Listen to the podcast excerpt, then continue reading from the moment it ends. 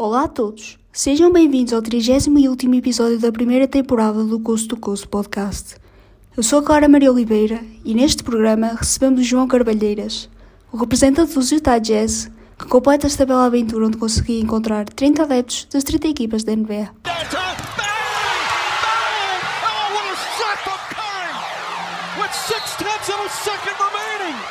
Faço-te uma pergunta fácil para aquecer antes de entrar em ação no podcast, que é como estás? Olá, tudo bem? Uh, antes de mais, obrigado pelo convite e estou bem, estou esperançoso. Vamos ver como é que corre a reta final da época e os playoffs, agora que estão assegurados. Vamos lá ver como é que vão correr este ano. Mas sem mais demoras, passamos para a pergunta que é essencial para começarmos o Coast to Coast, que é como é que surgiu o teu amor pelos Utah Jazz? Olha, o meu amor pelos Utah Jazz seguiu de uma forma estranha. Ou seja, eu tenho um irmão bastante mais velho que eu, que acompanhava os jogos da NBA, e ele acompanhou a altura onde o Michael Jordan dos Bulls dominavam a, a NBA. E o meu irmão tinha bastante merchandise, tinha, tem, tinha uma camisola de Michael Jordan, tinha toalhas de Chicago Bulls, e eu comecei-me a interessar pela NBA. E curioso, que comecei -me a interessar por, por, por jogos do, do, Michael Jordan e Chicago Bulls na altura da, das finais de 98. E quem é que estava nas finais de 98? Era os Utah Jazz e por um motivo que eu não consigo explicar, eu quis ver os Utah Jazz e não os Chicago Bulls de Michael Jordan e foi aí que, que o meu amor por os Utah Jazz começou. Então tu gostaste primeiro da NBA do que do Jazz, digamos assim? Foi a, a NBA apaixonou-te primeiro. Sim, sim, sim, sim. Por, muito por causa do, da influência do meu irmão, sim.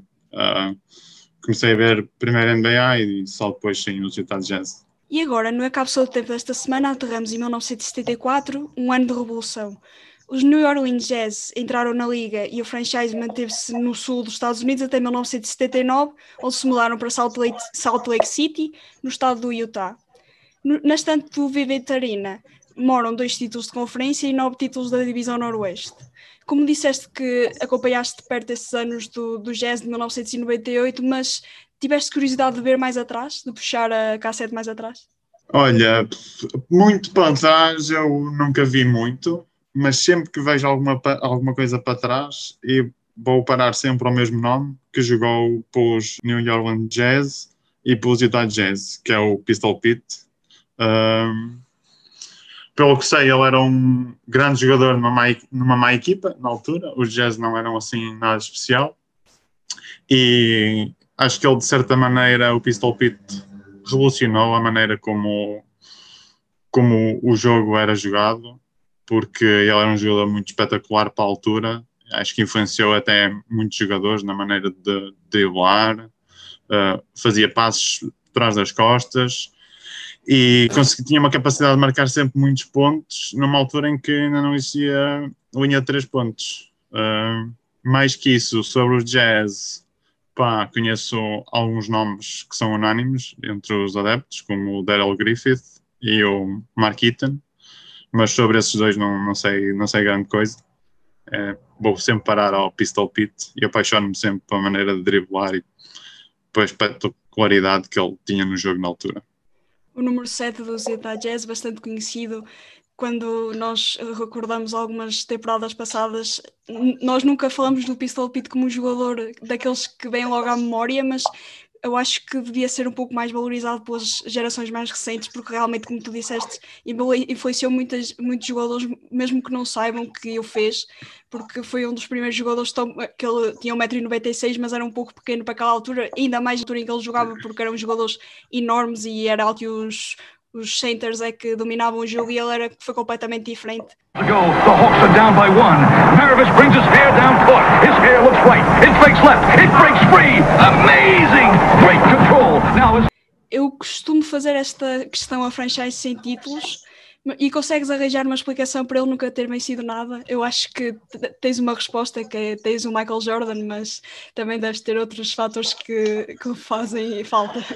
Olha, eu acho que os Jazz nunca ganharam um título, principalmente por Michael Jordan. Segundo, por Dennis Rodman. Terceiro, por Scottie Pippen. Quarto, pelo facto de eles jogarem todos juntos. Mas para além disso, lá está, eu acho que é o problema geral dos chamados mercados pequenos. Uh, não conseguem chamar muitos jogadores na free agency.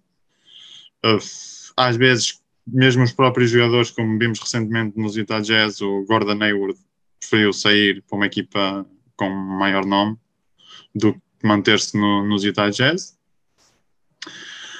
Uh, recentemente lembro-me de nos, nos playoffs, acho eu, os jogadores dos Clippers não queriam jogar contra os Utah Jazz porque diziam que a noite não era nada especial em Utah, por isso acho que sobretudo é isso, ou seja, os jogadores não olham para Utah como uma grande cidade, um grande franchise, por causa da vida associada à volta, à volta da cidade. A gestão da equipa, acho eu, aqui há uns anos atrás também não era a melhor, agora está bastante melhor.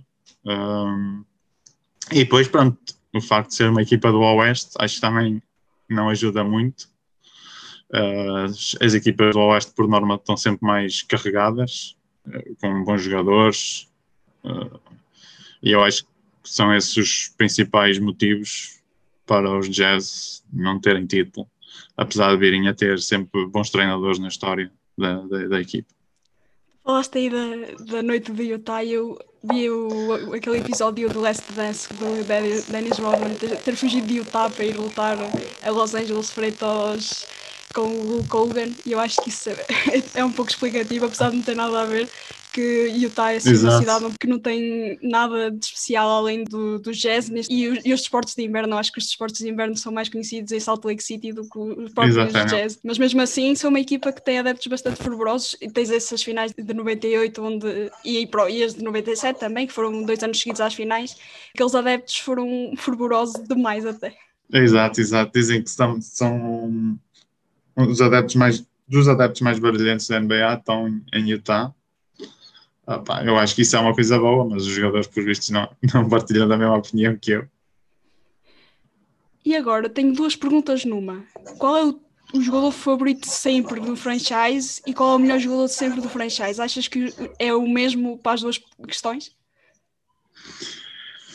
Essa é uma pergunta tramada. Eu acho que o melhor jogador de sempre, até porque foi MVP duas vezes, tem que ser dito o Carl Malone na minha opinião, é um eh, contemporâneo do Karl Malone e chama-se John Stockton.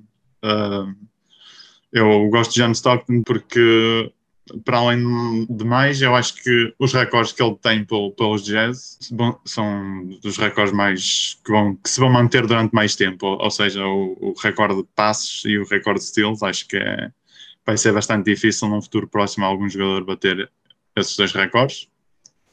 E também gosto do, do Stockton, pela quantidade estúpida de jogos que ele fazia, época sim, época sim. Ou seja, ele fazia sempre praticamente uns 82 jogos por época, sempre. E as pessoas podem não saber ou não se recordar disso, mas ele era um jogador bastante físico. Ele não tinha medo, ia sempre ao choque. Apesar de não parecer, tu olhas para o John Stockton, alguém que não perceba parecia... de basquetebol olha para ele e parecia um, uma pessoa normal. Um franguinho, não, Exato. mas ele é, aliás, eu, se tu ouvis algumas histórias de jogadores que jogavam contra o Stockton na altura, eles diziam isso. Para já, eu ao vivo parecia que era sempre um bocadinho mais alto do que na televisão e era sempre tramado jogar contra ele. E ele cons conseguia ser bastante porco e entrar na cabeça do adversário, não parecendo, tipo, parecia que ele me fazia mal uma mosca e não, ele estava sempre queria sempre ir ao choque e queria ter a bola nas mãos e não tinha medo das grandes decisões. E outro grande jogador já agora que eu gostei muito de ver, sobretudo entre 2008 e 2010, também era base, era o Darren Williams, apesar da história dele não ser a mais bonita, com os Utah Jazz. Também, na altura, lembro-me, gostava muito de ver o Darren Williams a jogar. Sem dúvida que o Carl Malone e o John Stockton foram os dois melhores a passar nos Utah Jazz. O John Stockton, como tu referiste bem, é o líder de assistências na história da NBA com 15.806, mais quase 4.000 que o segundo classificado, Jason Kidd. E também é o líder em roubos de bola, que tem 3.265, também à frente de Jason Kidd. Este dado também é bastante interessante. E o Karl Malone, como tu disseste, venceu os dois MVPs, quase recebeu quase todas as assistências de John Stockton, era quase era o mailman, lá está como era conhecido mas tu achas que, falando mais do John Stockton, que ele não é valorizado como deve, principalmente agora, vendo com algumas, alguns anos de distância? Ah, eu sendo dos Jazz, eu vou-te responder sempre que sim, que acho que ele não é, não tem, as pessoas não lhe dão o valor que, que ele merece na NBA. Ah, há sempre aquela questão de quem é que foi o melhor base de todos os tempos e acho que toda a gente praticamente diz Magic Johnson, porque lá está, era um jogador diferente, assumia o jogo de maneira diferente e eu acho que o John Stockton devia estar na discussão sem dúvida. Acho que era um jogador fantástico que tinha um colega de equipa tão bom ou melhor que ele e conseguia jogar muito bem os dois juntos. E só que lá está, nós agora olhamos para a NBA hoje em dia e temos tantos bases que são tão bons que é óbvio que as pessoas de hoje em dia, que vêm a NBA hoje em dia, não se vão lembrar do John Stockton, onde os tempos de glória, de glória dele foram em 1998, né? Uh, tens o Stephen Curry hoje, que é tipo, a mudar o jogo completamente. Tens o Chris Paul, que já anda lá há bastantes anos e mudou uma equipa completamente. Basta olhar para os Phoenix Suns, que é que os Phoenix Suns eram antes do Chris Paul e que os Phoenix Suns são hoje em dia. Por isso, apesar de eu achar que as pessoas não dão o devido valor, eu percebo o porquê. E, aliás, lá está, o Ciudad Jazz nunca tendo ganho um título da NBA, é fácil olhar para os outros jogadores e pensar, não, este é melhor, o jogador A é melhor que o jogador B. Acho que isso influencia muito também as decisões das pessoas. Tens, tens dois jogadores bastante semelhantes que, com as devidas diferenças, claro, são os dois bases, que é o Steve Nash, que também venceu, que nunca venceu um campeonato, e tens o John Stockton, que também foi um dos melhores bases de sempre e nunca venceu, um, nunca venceu qualquer dúvida, campeonato, e mesmo assim são dois jogadores que, que às vezes parece que se esquecem deles. Não é que, que se esqueçam, porque acho que nunca vão ser jogadores que vão ser sempre jogadores recordados pelo que fizeram, mas acho que com o passar dos anos é normal se esquecerem deles porque não estão nos livros, não é? Exato, e aliás, eu acho que até o Steve Nash, há muita malta que mete o Steve Nash à frente do John Stockton por causa do MVP. Verdade. Uh, o, o John Stockton nunca foi MVP, o Steve Nash já foi, é fácil de, de olhar para o palmarés de um. Quando comparas palmarés é indiscutível, né? Quem é que é melhor e quem é que é pior. Mas depois lá está, que é que é. A NBA também lá está, tem, tem mudado muito. O que é que é melhor? Ter as 15 mil assistências e 3 mil roubos hoje em dia ou ter sei lá, 15 mil pontos marcados. Ou ser o melhor lançador de 3 pontos de sempre. Não é? Ou fazer uma equipa jogar como faz o Chris Paul e como fazia o, o Steve Nash. É, é, é diferente, é diferente é aquela velha questão de comparar épocas, nós nunca vamos saber quem é que é o melhor exato. comparando nunca. épocas. É como falar de quem é que é o melhor LeBron James ou, ou Michael Jordan. Acho que nós nunca vamos conseguir ter uma resposta porque são épocas completamente diferentes. Exatamente, tipo, tu tens a tua opinião, eu tenho a minha, ou seja, é impossível, se perguntas ao meu irmão quem é que é o melhor, claro que ele te vai dizer sempre que, vai, que é o Michael Jordan, agora se perguntares a mim ou alguém que seja mais novo, se calhar já vai dizer o LeBron James, não é? É muito diferente, mas lá está, são dois jogadores que, são, que marcaram muito a NBA e lá está, falando outra vez dos bases, eu acho que todos esses bases marcaram a NBA da sua maneira. E é impossível dizer que John Stockton era melhor que Chris Paul ou Magic Johnson ou seja quem for que, que vier a seguir. É, é muito diferente.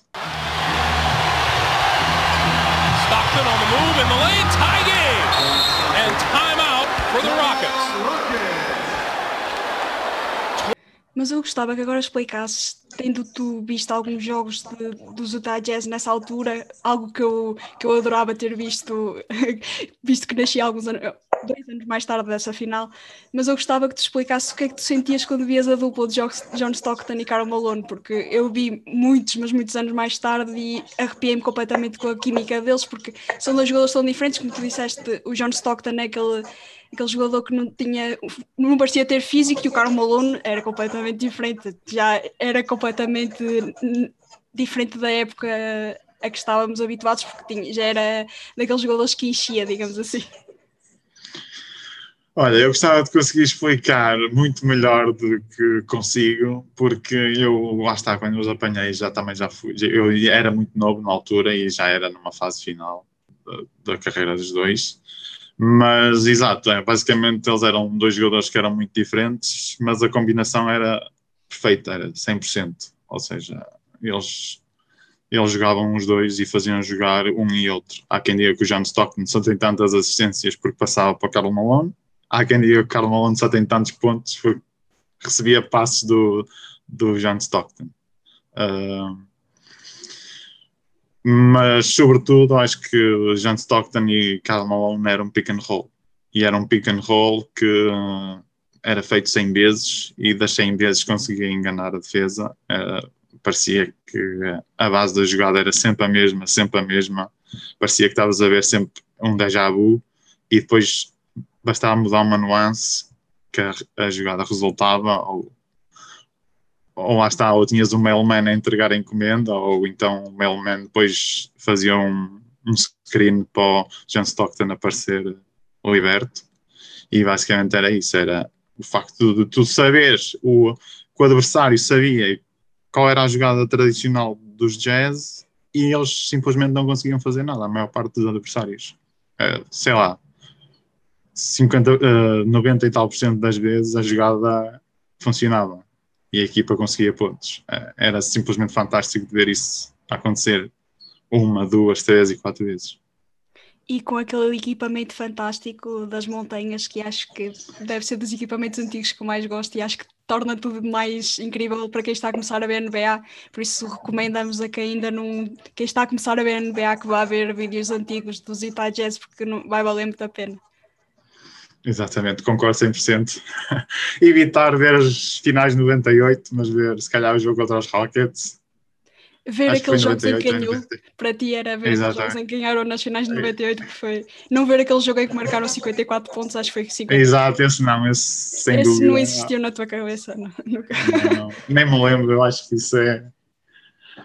Foi, foi feito. Acho que, ainda é, acho que ainda é o jogo com, em que uma equipa marcou menos pontos na história da NBA. E logo numas finais. Penso que sim. Penso numa que equipa que era que incrível, não é? é? É um facto que muitas. Eu não sabia antes de ver o The Last Dance e fiquei bastante.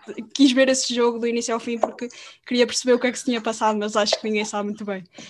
Mas agora. É, é tudo a correr mal. Tivesse, se eu tivesse a oportunidade de reverter uma decisão que consideres inaceitável que os Jazz realizaram nos últimos anos, qual seria e porquê? Olha, a única decisão que eu lembro que não me caiu muito bem na altura foi quando os Utah Jazz trocaram o Darren Williams para os Nets. Na altura, poucos dias ou poucas semanas depois de o Jerry Sloan pedir admissão. Acho que, tipo, ok, a equipa até começou a época bem na altura, e só que depois teve ali um, uma, uma altura em que estava a jogar muito mal e a equipa precisava fazer alguma coisa. Acho que não sei sobre discussão, nunca ninguém, eu pelo menos nunca percebi bem se o Darren Williams e o Jerry Sloan tiveram algum conflito, mas eu acho que acima de tudo a equipa na altura, nem que tivesse que escolher um dos dois e dar um chute no outro, havia ter feito isso. Nunca deixar ir um e depois trocar o outro acho que isso foi tipo, é decisão inaceitável que eu me lembro na altura, porque na altura pode não parecer, tipo, olhando para a carreira do Darren Williams, por exemplo, mas o Darren Williams na altura ele marcava aqui 20 pontos por jogo. Tipo, a malta na altura fazia comparações entre o Darren Williams e o Chris Paul, que eram os dois melhores bases a jogar também na altura na NBA, ou dos melhores a jogar na NBA. E sem dúvida que se eu pudesse interferir em alguma decisão tinha sido nessa.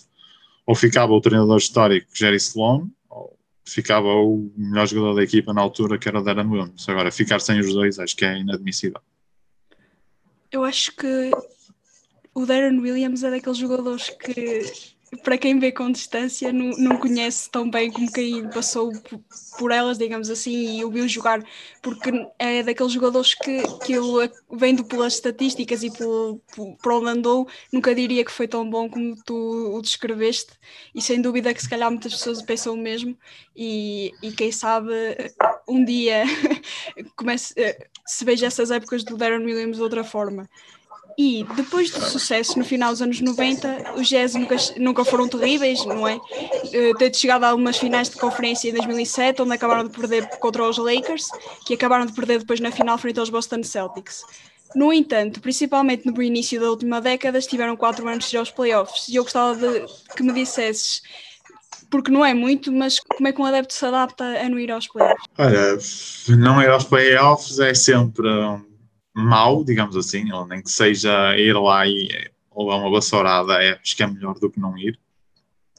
Uh, mas para ser sincero, eu nunca gostei muito que as equipas façam tanking. Ou seja, eu antes prefiro que a minha equipa tente ir aos playoffs e fique ali falhe por um, um jogo ou dois. Eu lembro-me nesses anos, tipo, tinha uns amigos dos Lakers que os Lakers foram com a oitava seed porque os Utah Jazz perderam o último jogo e eles conseguiram passar à frente. Eu lembro dos meus amigos usarem comigo a dizer obrigado, Utah, numa altura em que os Lakers também não estavam assim tão bem, né? Uh, mas lá está. É, acho que é preferível ver uma equipa a tentar ganhar com jogadores maus, por exemplo, ou ter algum problema e tentar ganhar, do que estar duas, três épocas a ver a equipa perder de propósito, digamos assim, para, para arranjar miúdos bons no draft, para depois tentar algo maior ou melhor uh, no futuro.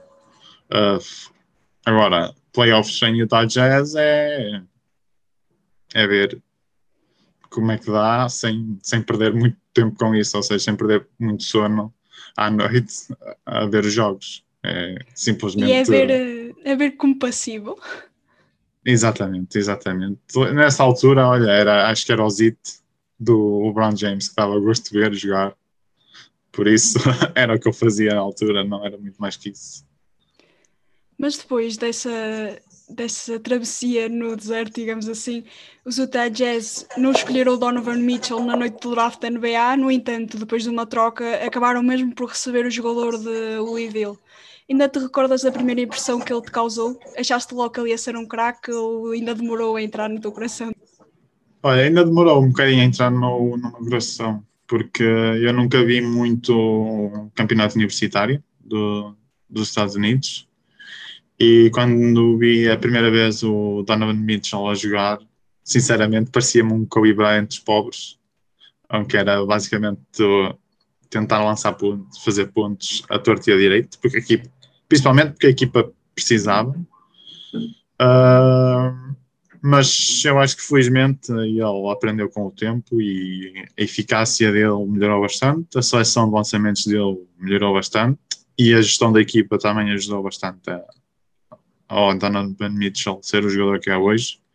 Acho que o facto da equipa agora ter muitos mais lançadores beneficia o tipo de jogo que ele tem e sinceramente é muito melhor que aquilo que eu estava à espera quando vi esses primeiros jogos, porque pensei que ia ser só um, um rookie a fazer uma equipe, um, a tentar fazer pontos e a tentar dar, dar nas vistas, mas não.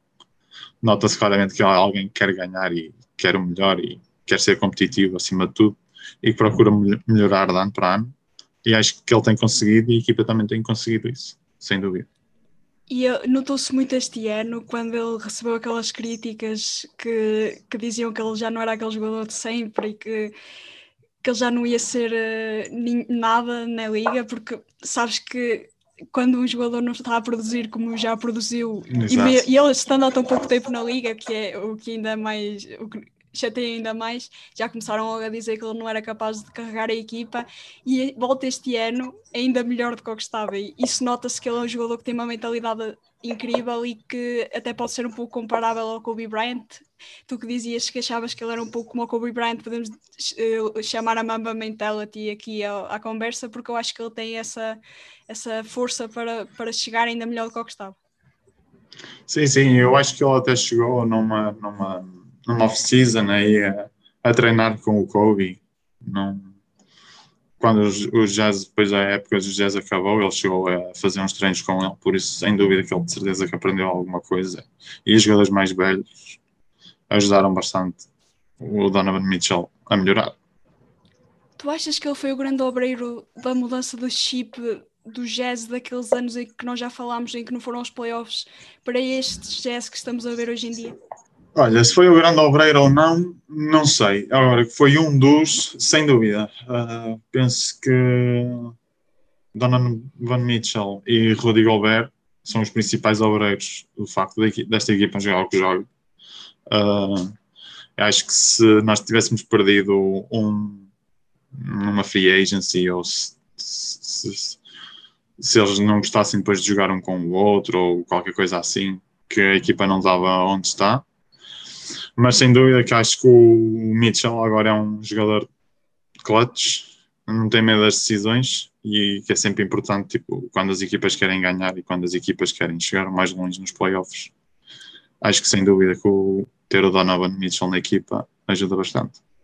E faz-te esquecer a saída do Gordon Hayward, principalmente a saída dele, porque eu acho que eu, eu principalmente achava que era daqueles jogadores que ia terminar a carreira em Utah, porque parecia que ele adorava o franchise e de repente terminou.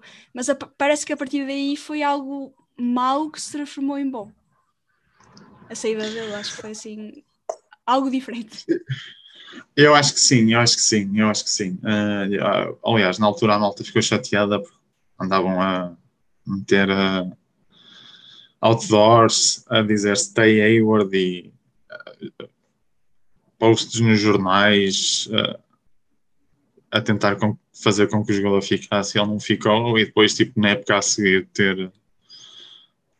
Ou seja, achar que a época não ia ser grande coisa ou não íamos ter um motivo para, para, para, ver, ao, para ver a equipa e depois temos um, um rookie que estava a tentar discutir o Rookie of the Year e a fazer a equipa jogar e a fazer a equipa ser competitiva, acho que faz esquecer o Gordon Hayward. Uh, mas sobretudo faz pensar o que é que seria esta equipa dos Utah Jazz se o Gordon Hayward tivesse ficado e se tivesse chegado um rookie chamado Donovan Mitchell, uma equipa onde tinhas o Gobert e o, e o Hayward. É que Mas, os três, enfim.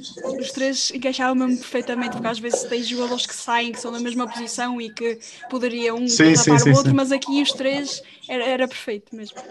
É, é, é isso que faz lembrar, mas se calhar por outro lado o Mitchell não tinha tido o tempo que teve na, na primeira época. Claro, claro. E, e, se calhar não era o jogador que era agora, ou ia demorar mais tempo a ser o jogador que é agora, por isso se calhar há, há maus que vêm por bem, e se calhar esse foi um deles. E agora aterramos finalmente em 2021, porque acho que todos os adeptos do jazz querem falar desta temporada, porque estiveram sempre, quase sempre, digamos assim, de pedra e cal na liderança da Conferência Oeste e são a equipa com, as, com mais vitórias na NBA até o momento. Eu acho que era algo impensável no início da temporada pensarmos que os Utah Jazz iam ser a equipa com mais vitórias na NBA, mas tu, tu como adepto esperavas que ia correr tão bem ou isto está a ser um sonho, digamos assim, mesmo que seja só na temporada regular? Olha, que os Jazz iam estar sempre ali na primeira posição e com o melhor recorde da NBA praticamente o ano todo. Eu achava, não, nem nos meus melhores sonhos eu achava isso. Que, os play que chegar aos playoffs ia ser uma espécie de passeio em que os Utah Jazz tinham um lugar cativo. Eu, para ser sincero, estava a contar com isso. Uh, não com a primeira seed, né? mas uh, o acesso aos playoffs uh, sem dúvida. Acho que a malta tem um bocado os Jazz em má consideração pelo que aconteceu ano passado nos playoffs, uh, mas eu acho que não podemos esquecer que o ano passado tínhamos o Bogdanovich lesionado, o Mike Conley ainda estava-se a, a habituar ao sistema do, do Snyder, e eu acho que isso foi um dos principais motivos para os Jazz querem o ano passado ser na NBA, e eu acho que o facto de eles estarem a jogar e o Conley ter-se adaptado ao sistema de Snyder é um dos principais motivos que os Jazz estão nos playoffs e, e com a primeira seed. Mas era impensável, acho eu. Até porque olhando para a NBA, se os Lakers tivessem sem lesões, se calhar estavam muito mais cá para cima e se calhar estavam à frente dos Utah Jazz. Não sei. Mas não estão. Então aproveitar o momento. Estão bastante mais abaixo. sim, sim, é aproveitar o momento, lá está, em ir com a primeira seed e fazer disso força, apesar da malta achar que aquela primeira seed é um bocado enganadora. Vamos lá ver, eu espero que não há muita gente que compara os Atlanta Hawks de há uns anos atrás e eu acho que não tem nada a ver, porque eu costumo dizer que esta equipa de jazz é uma mistura de jovens com jogadores mais velhos que parece que tiveram este ano a primeira oportunidade de brilhar ao mais alto nível. Eles já tinham brilhado, mas este ano parece que, que lhes deram mais espaço para isso. Tens distribuições de pontos que estão Sim, exatamente. 5 acima do, dos 10 pontos por jogo e apenas um acima dos 20, que é o Donovan Mitchell, e eu acho que isto também é bastante revelador da capacidade que a equipa tem de, de rolar a bola, e eu acho que é das equipas que mais gozo me dá a jogar este ano, porque tem uns toques de San Antonio Spurs de há uns anos atrás, e acho que toda a gente gosta desse basquetebol que, e que, que passa a bola por todos e que todos, todos têm a sua oportunidade para brilhar. Sim, sim, sim, é, lá está. E eu acho que é o facto dos Jazz de hoje em dia, atualmente, se o Mitchell não está a marcar 20 eh, ou 30 pontos por jogo, tens o Clarkson que pode fazer isso, ou o Bogdanovich, de quando a quando tens o Joe Ingles também a marcar uma porrada de pontos. E pronto, e lá está, tipo, a solidez defensiva das Utah Jazz tem vindo a ser muito bom ao longo dos últimos anos, o que ajuda bastante. E lá está, é o segundo ano da equipa a jogar uh, junto, eu acho que isso tem que ser uma mais-valia. É o segundo ano da, da, equipa a jogar em conjunto e eu acho que isso vai fazer toda a diferença este ano, pelo menos. Eu vou ser sincera, no início da temporada achava que ia ser, os Jazz iam ser um pouco abaixo das expectativas devido ao que tinha acontecido no ano passado, já falei várias vezes disso, devido àquele problema do Covid, quando o Rudy Gobert fez uhum. aquele show dos microfones e passou o Covid ao Sim. Donovan Mitchell e, e, parecia que a equipa não ia ter aquela química que está a ter e parece que eles esqueceram de tudo, ao contrário do que muita gente achava e usaram isso como força para esta, para esta temporada. E tu também achavas que isso ia ser um problema ou isto foi mais de fora do que de dentro? Opa, isso só eles é que sabem responder, não é? Mas eu sinceramente não, nunca vi isso com um problema. Apesar de a malta na altura fora de, dessa história, que o Mitchell ficou um bocado chateado e na altura não sabia bem o que era o Covid. Eh, eu lembro de ver uma entrevista do Mitchell a dizer que ele teve bastante medo quando soube que estava positivo. E foi logo e depois. Exatamente, exatamente. E depois acho que, se eu não estou em erro, o Rudy Gobert assinou o contrato com a equipa por essa altura. E este, o Mitchell, não sei se na altura ficou muito contente ou se queria que ele recebesse menos dinheiro ou para, para, para a equipa conseguir, se calhar, um, um, jogador melhor, mais competitivo. Eu lembro que houve assim uns atritos, mas depois, quando a bola começou a rolar, acho que isso ficou para, no passado. O que também é, bastante, também é bastante revelador da, da força que a equipa tem. Exatamente, exatamente, exatamente. Uh, quando é para jogar, é para jogar e o passado lá ficou para trás e vamos lá tentar buscar a, a medalha, se correr bem, vamos lá ver. E se eu te tivesse que perguntar destaques e desilusões da temporada até o momento, quais seriam? Desilusões Olha, é um pouco difícil escolher. Exato. Uh, destaques, eu acho que tem que ser, uh, sem dúvida, a primeira seed e o melhor recorde da NBA. Acho que tem que ser o destaque dos Utah Jazz. Tipo, acho que é o melhor da época, tem, tem que passar por aí, né? E Jordan Clarkson, acho que é a outra resposta óbvia ao destaque do, dos Utah Jazz. Acho que, sem dúvida. Sim, acho que sem dúvida é o sexto homem do ano. Hum, tipo, acho que é unânime, ou vai ser unânime, toda a gente está a adorar ver o Clarkson a jogar. E desilusões, para ser sincero, não estou a gostar muito dos resultados contra os Phoenix Suns. Acho que a equipa devia jogar melhor, ainda para mais quando são o rival adversário pelo melhor recorde da NBA, acho que são eles. Por isso, acho que no confronto direto, para provar que os Utah Jazz não estão para brincar, haviam de ganhar mais jogos aos Phoenix Suns e um bocado o Bogdanovich, porque eu acho que ele teve um bocado apagado no início da época, até meio. Se bem que na semana passada ele já fez um jogo com 48 pontos, por isso acho que vai melhorar. Está e se ele tiver agora, em, é isso, se ele tiver em forma agora nos playoffs, que interessa que ele não tenha feito grandes exibições até. No plantel deste ano, se só pudesse escolher um jogador favorito, qual seria? Agora falando mais individualmente.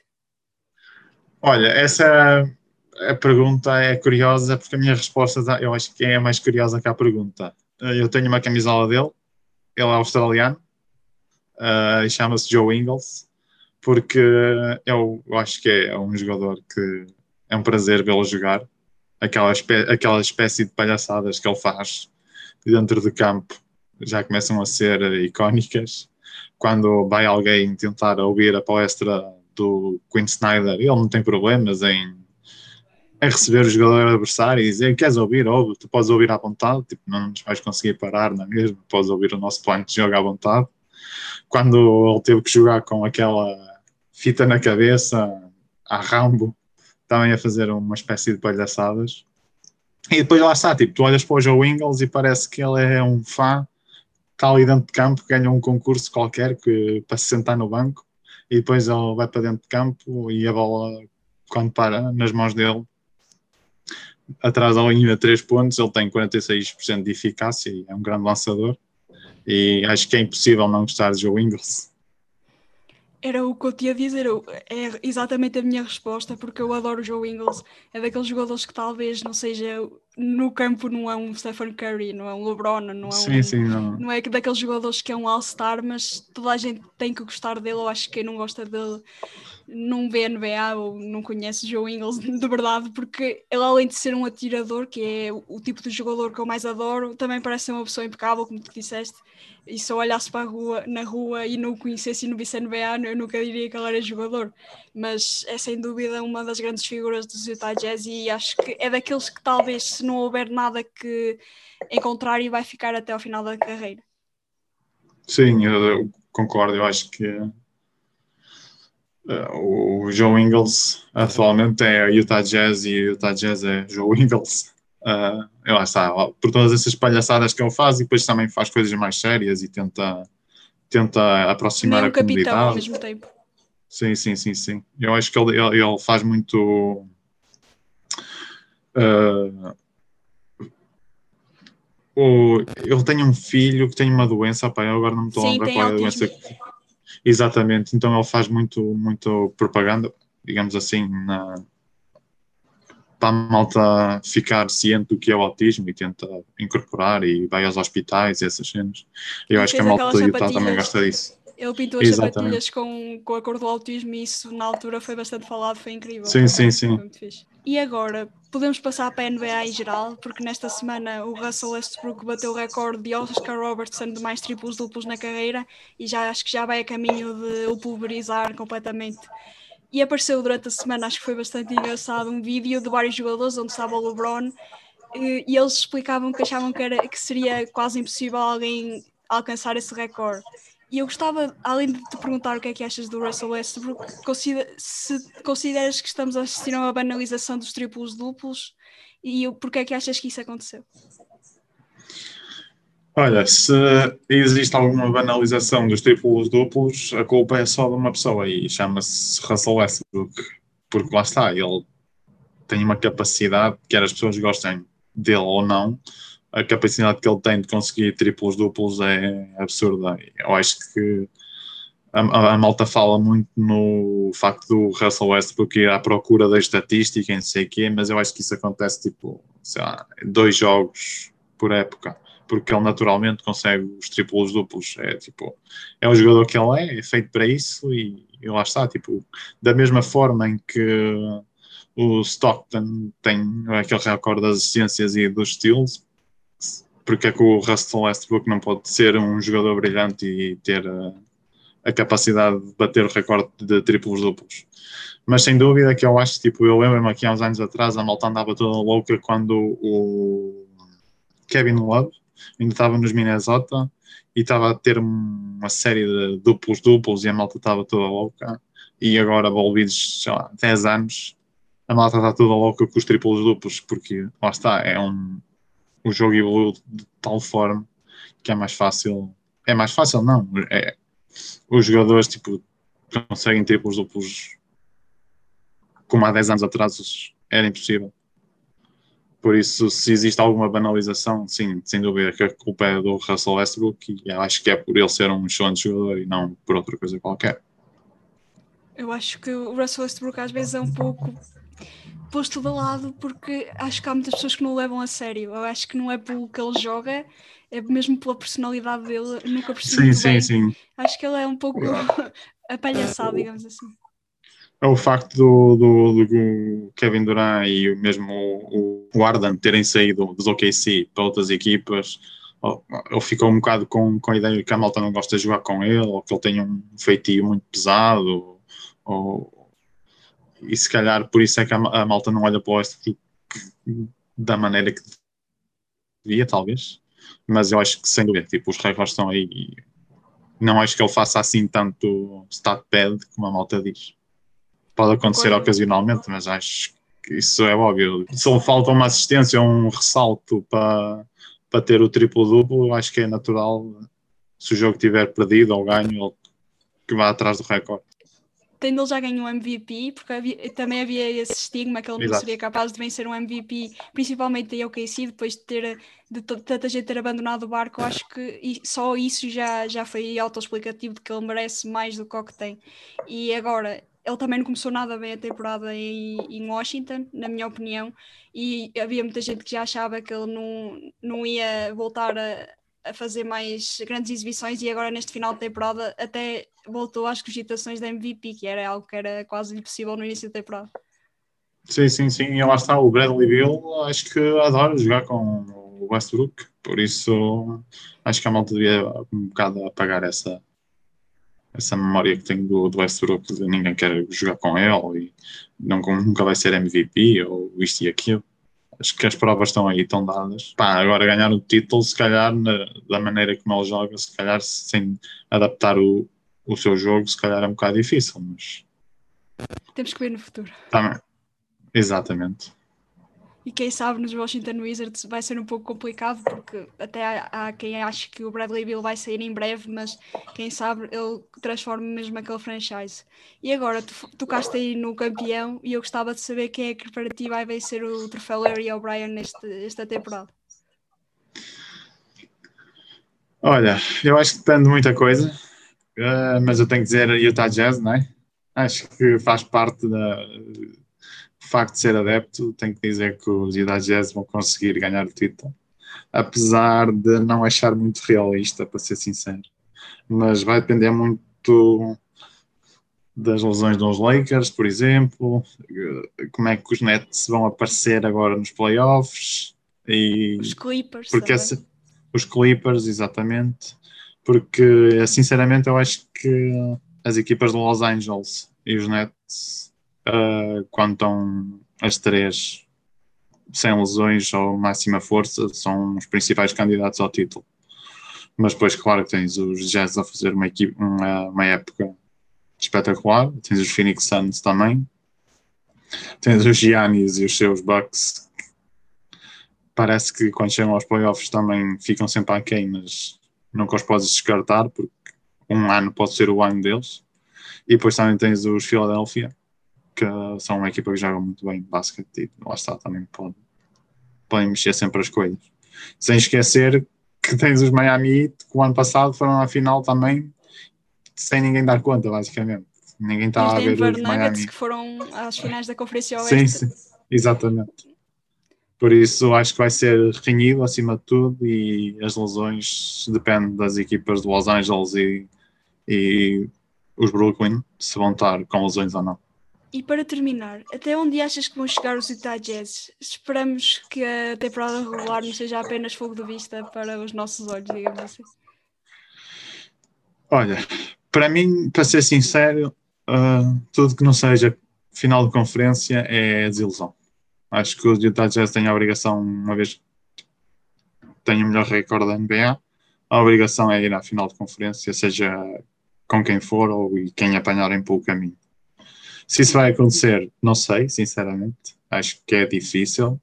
Uh, mais que isso, mais que ir à final de conferência, ganhar a final de conferência, ir às finais e perder nas finais ou ganhar as finais, acho que já é, tem que ser considerado uma época muito boa. mas para mim o mínimo é final de conferência para, para, até para as pessoas olharem para o recorde da NBA e não duvidarem das equipas como os Utah Jazz e como os Hawks há uns anos atrás, quando aparecem aí, aí acho que sobretudo final de conferência tem que ser obrigatório para os Utah Jazz.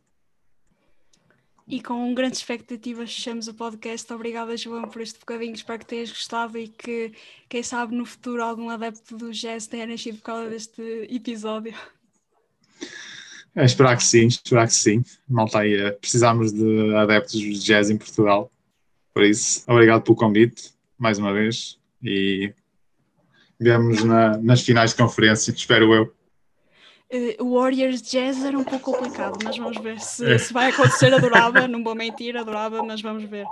E agora, agradecer a todos que nos ouviram durante estes 30 episódios e alguns especiais que surgiram pelo meio. Agora o Costo, Costo vai fazer uma pausa, mas em junho voltamos para a segunda temporada com muitas novidades e o formato um pouco diferente do habitual. Obrigada por tudo e até à próxima.